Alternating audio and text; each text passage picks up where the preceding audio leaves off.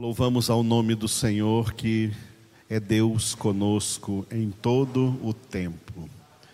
Jesus declarou isso: Eis que estou convosco todos os dias até a consumação do século. Ele está conosco hoje, nesse dia. Conosco aqui reunidos, conosco envolvendo os que estão à distância aqueles que vão ainda ouvir quando essa palavra estiver gravada. Onde você estiver, o Senhor está contigo. Seja no monte, seja no vale. Aleluia. A última parte da nossa congregação, nós estamos no finzinho do capítulo 10 do livro dos Atos dos Apóstolos. Vamos terminar esse capítulo ainda hoje na nossa congregação noturna, né? Às seis horas da tarde, a nossa congregação da tarde, é que nós terminaremos este capítulo 10. E lá no sábado que vem, pela graça do Senhor, estaremos iniciando o capítulo 11 do livro dos Atos dos Apóstolos. Como é precioso passar por toda essa palavra, né? Por toda a palavra de Deus o Senhor falou isso conosco através da irmã Maria, que ele já levou alguns anos atrás, mais de 100 anos de idade, e era uma eleita do Senhor. E através dela o Senhor falou conosco: Pastor, por que o senhor não prega a palavra, pegando cada livro da Bíblia e pregando todos os versículos? Foi uma palavra que Deus deu para nós. E é isso que nós fazemos. Tem muitas igrejas, a maioria diria, que as pessoas vão, por exemplo, numa congregação de domingo e escutam uma palavra. Mas essa palavra não vai ter continuidade. No outro domingo já é outra palavra. No outro domingo já é outra palavra que não tem nada a ver com aquela. Então, a, o entendimento das pessoas vai virando uma colcha de retalhos, com retalhos de mensagens. Mensagens que não são aprofundadas, porque em uma congregação, em uma pregação, não dá para aprofundar uma mensagem. Então, esses crentes são formados assim, numa, a mente deles como uma colcha de retalhos e conhecimento sem aprofundamento, conhecimentos superficiais. E sempre assim, cada dia que vão no culto é uma palavra diferente, uma palavra que não será aprofundada e que não terá continuidade nas próximas congregações. Então o Senhor nos conduziu assim para nós estarmos ensinando versículo por versículo da palavra de Deus. Isso fazemos no nosso seminário também, toda sexta-feira. Sexta-feira próxima agora é a nossa última aula nesse ano. E isso fazemos nas nossas congregações, agora com o livro dos Atos dos Apóstolos. E nos dois primeiros meses do ano, janeiro e fevereiro, com o livro de Apocalipse. A palavra de Deus foi colocada em nossas mãos para que nós compreendamos tudo o que o Senhor nela nos tem revelado. Amém? Bom, nesta finalização do capítulo 10 do livro dos Atos dos Apóstolos, um capítulo muito especial, porque ele registra esse evento, este evento do apóstolo Pedro evangelizando na casa do centurião Cornélio. E aqui nós estamos nessa última parte do capítulo, do 44 ao 48, vendo os efeitos desta pregação. Um desses efeitos foi a admiração das pessoas aí, admiração que ficou registrada nos versículos 45 até o 47. 45 e 46, a admiração dos visitantes, os visitantes que vieram acompanhando o apóstolo Pedro, que eram judeus convertidos ao cristianismo e pela primeira vez eles assistiram como Deus confirmou que o envio de Jesus, o envio do Espírito Santo não era algo exclusivamente para Israel, não era algo exclusivamente para os judeus, mas era para todas as nações da terra, como Pedro pregou no dia de Pentecostes, Atos dos Apóstolos, capítulo 2 citando o livro do profeta Joel, a profecia que Deus deu através de Joel, dizendo: Acontecerá nos últimos dias que derramarei do meu espírito sobre toda a carne. Quando esses visitantes que vieram com Pedro viram como o Espírito Santo foi derramado por Deus sobre Cornélio e sobre toda a sua casa, toda a sua família, os que estavam ali reunidos ouvindo a palavra de Deus, eles se admiraram disso. E diante da admiração deles, Pedro fez uma pergunta. A pergunta de Pedro está no versículo 47, que é o que nós vamos ver nessa manhã.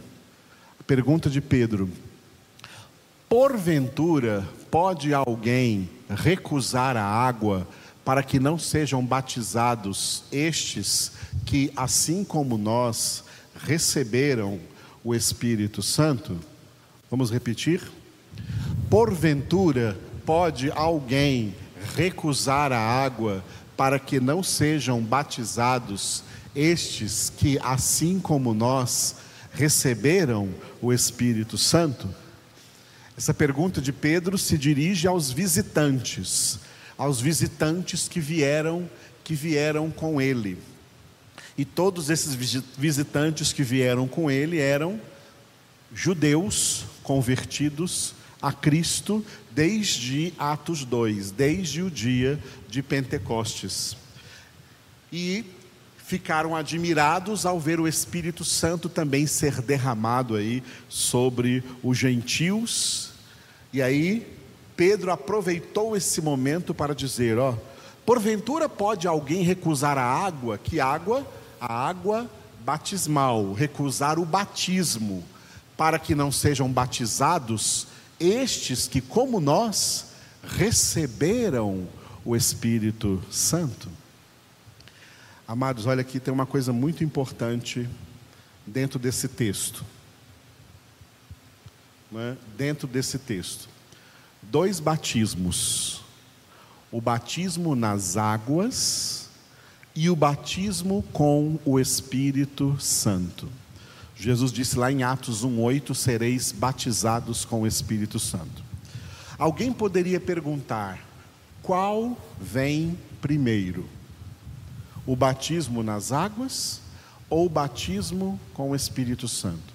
Qual vem primeiro? Este capítulo 10 do, do livro dos Atos dos Apóstolos demonstra para nós exatamente qual é a ordem Cornélio, seus familiares e as pessoas que estavam aí convidadas por ele, que ouviam a palavra, que ouviram a palavra, enquanto ouviram a palavra, elas foram, primeiro, batizadas com o Espírito Santo. E depois que elas foram batizadas com o Espírito Santo, é que Pedro faz essa pergunta Agora que elas foram batizadas com o Espírito Santo, nós podemos recusar a elas a água do batismo? Então Pedro está colocando aqui o batismo nas águas depois do batismo com o Espírito Santo. Isso é muito importante, porque existem igrejas que invertem essa ordem. A começar do catolicismo romano, que batiza crianças recém-nascidas. Na Bíblia, crianças recém-nascidas não são batizadas nas águas, na água, porque elas não têm ainda consciência disso. E o batismo, ele é consciente, é um ato consciente por parte de quem está sendo batizado. E como nós somos cristãos, nós temos até o exemplo do nosso mestre Jesus Cristo, que foi batizado com 30 anos de idade. Foi aí que aconteceu o batismo de Jesus por João Batista. Jesus que nem precisava ser batizado. E o próprio João Batista disse para ele, sabendo quem ele era, João Batista disse: Eu é que devo ser batizado por ti, e tu vens a mim? E Jesus falou para ele: Convém que cumpramos a justiça completa. Era um ato justo Jesus ser batizado, por quê? Porque era um ato profético para todos os cristãos que também deveriam depois ser batizados nas águas. Só que esse batismo nas águas, em nome de Jesus, que Jesus ordenou em nome do Pai, fazei discípulos batizando-os em nome do Pai, do Filho e do Espírito Santo. Esse batismo, ele vem depois que o Espírito Santo já entrou na vida das pessoas e não antes. Tem igrejas, mesmo no meio protestante, que, além de estar adotando o mesmo costume católico, já tem igrejas protestantes batizando crianças também, como o catolicismo faz. Isso é uma heresia, isso é um erro. De acordo com a Bíblia, nós não batizamos crianças, nós as apresentamos e consagramos consagramos ao Senhor, como eu fiz a semana passada com meu neto. Nós apresentamos, apresentamos ao Senhor.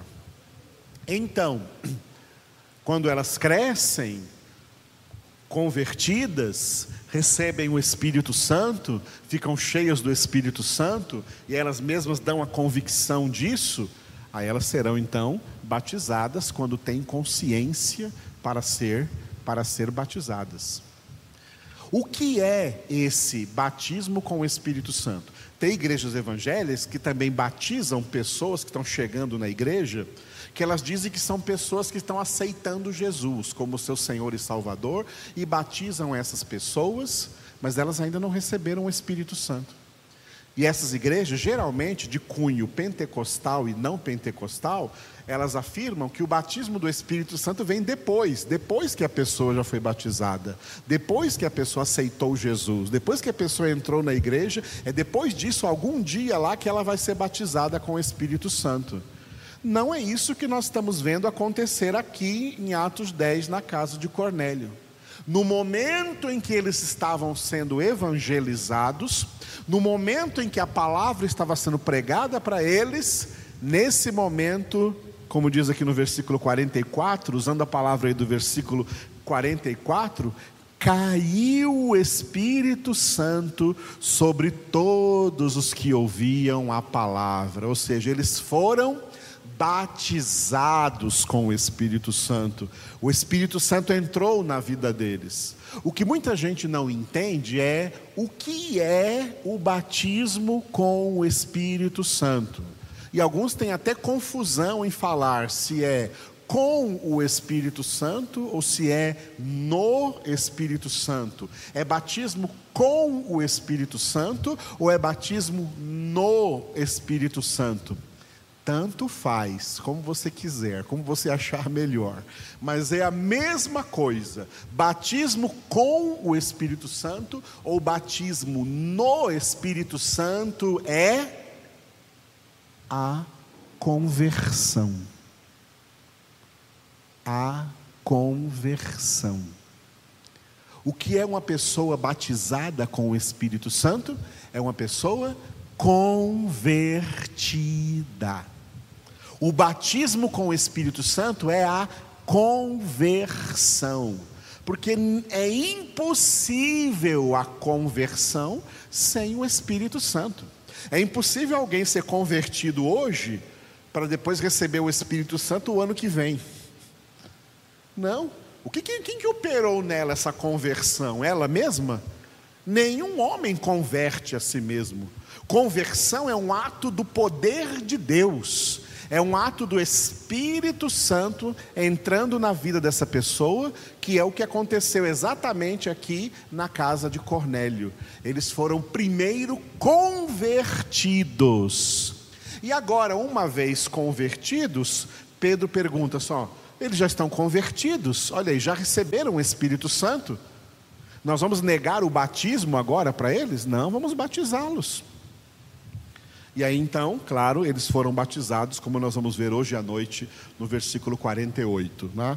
Então, Pedro no 47 faz essa pergunta, porque dentro dessa pergunta tem este, tem este ensinamento. E tomando então este ensinamento, né, pode pegar como referência o Marcos 16, 16, Evangelho do Senhor Jesus segundo Marcos, Marcos 16, 16, aonde Jesus declarou: Quem crer e for batizado será salvo. Quem, porém, não crer será condenado. Vamos repetir? Quem crer e for batizado será salvo. Quem, porém, não crer será condenado. Olha a ordem que Jesus disse. Nessa ordem, quem crer, o crer veio primeiro, e for batizado, veio depois. Ele está falando aí do batismo nas águas. Agora, quem crer é por quê? Porque recebeu de Deus o dom da fé. Efésios 2:8. Pela graça sois salvos mediante a fé. E a fé veio de onde? Veio da palavra que ele ouviu.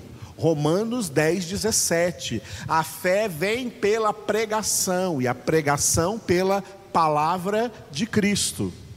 Pela palavra eles receberam a fé. E o que é a fé? Essa fé verdadeira. Quem que coloca essa fé dentro de nós? Lá no ato da conversão, porque até a conversão nós éramos incrédulos, e a partir da conversão nós recebemos esse dom da fé. Quem que deu essa fé? O Espírito Santo. Tem duas listas importantes na Bíblia, que eu citei também ontem, que é a lista dos dons do Espírito Santo, em 1 Coríntios capítulo 12, e a lista das nove características do fruto do Espírito Santo em Gálatas 5, 22, 23. Em 1 Coríntios 12, um dos nove dons citados ali é o dom da fé. É o dom da fé. É o único dos nove dons que o Espírito Santo dá e manifesta a todo crente, a todo convertido. Porque línguas não é todos, interpretação não é todos, profecia não é todos, curas não é todos, nem todos se manifestam esses dons, mas o da fé, sim. E na lista das nove características do fruto do Espírito, nas nossas Bíblias em português, uma das nove características é a fidelidade. Paulo não escreveu essa palavra fidelidade. Quando Paulo escreveu as nove características do fruto do Espírito, aonde está escrito na nossa Bíblia fidelidade, Paulo escreveu fé. A fé é fruto do Espírito Santo. Quem recebeu então já, pela obra do Espírito Santo, no momento que o Espírito Santo entrou na sua vida, foi o momento exato da sua conversão, ele implantou ali a fé e essa pessoa crê. E depois que ela crer, então ela pode ser batizada, porque quem crer e for batizado será salvo.